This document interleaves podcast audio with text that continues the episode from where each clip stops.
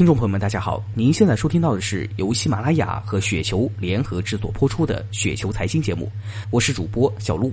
那今天呢，小璐为大家分享的这篇文章的名字呢，叫做《进行价值投资分析的基本流程》。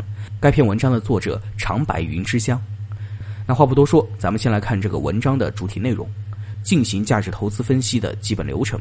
第一步，从财务报表和数据开始呢，选出好公司，包括盈利能力、财务的稳健程度等等，这些呢都要进行筛选，也得将公司自身的长期财务数据呢要进行一个纵向的比较，以及各行业公司之间呢要进行一个横向的一个比较。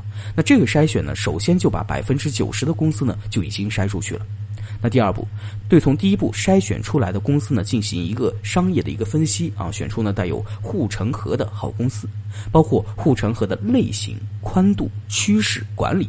这个对护城河的分析呢，其实是估值的基础。我们一定要记住，第一点，没有护城河的公司呢是无法估值的，因为呢没有办法确定未来盈利的确定性。第二点，公司呢会分为以下几类：有护城河、没有护城河和看不懂。第三步。对第二步呢，选出的公司呢，再进行估值。那方法呢就很简单，就是呢现金流贴现法。第四步，用第三步的估值对比现在的价格，找出呢有较大安全边际的公司。那第五步，买入或者是耐心的等着。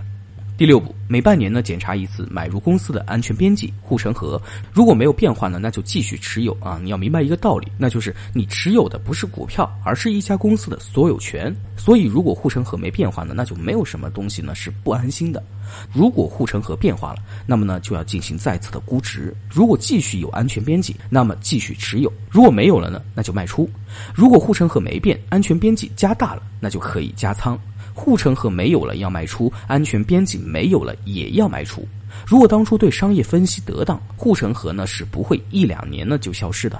护城河也就是所谓的商业竞争力的变化呢，其实是一个相对漫长的过程。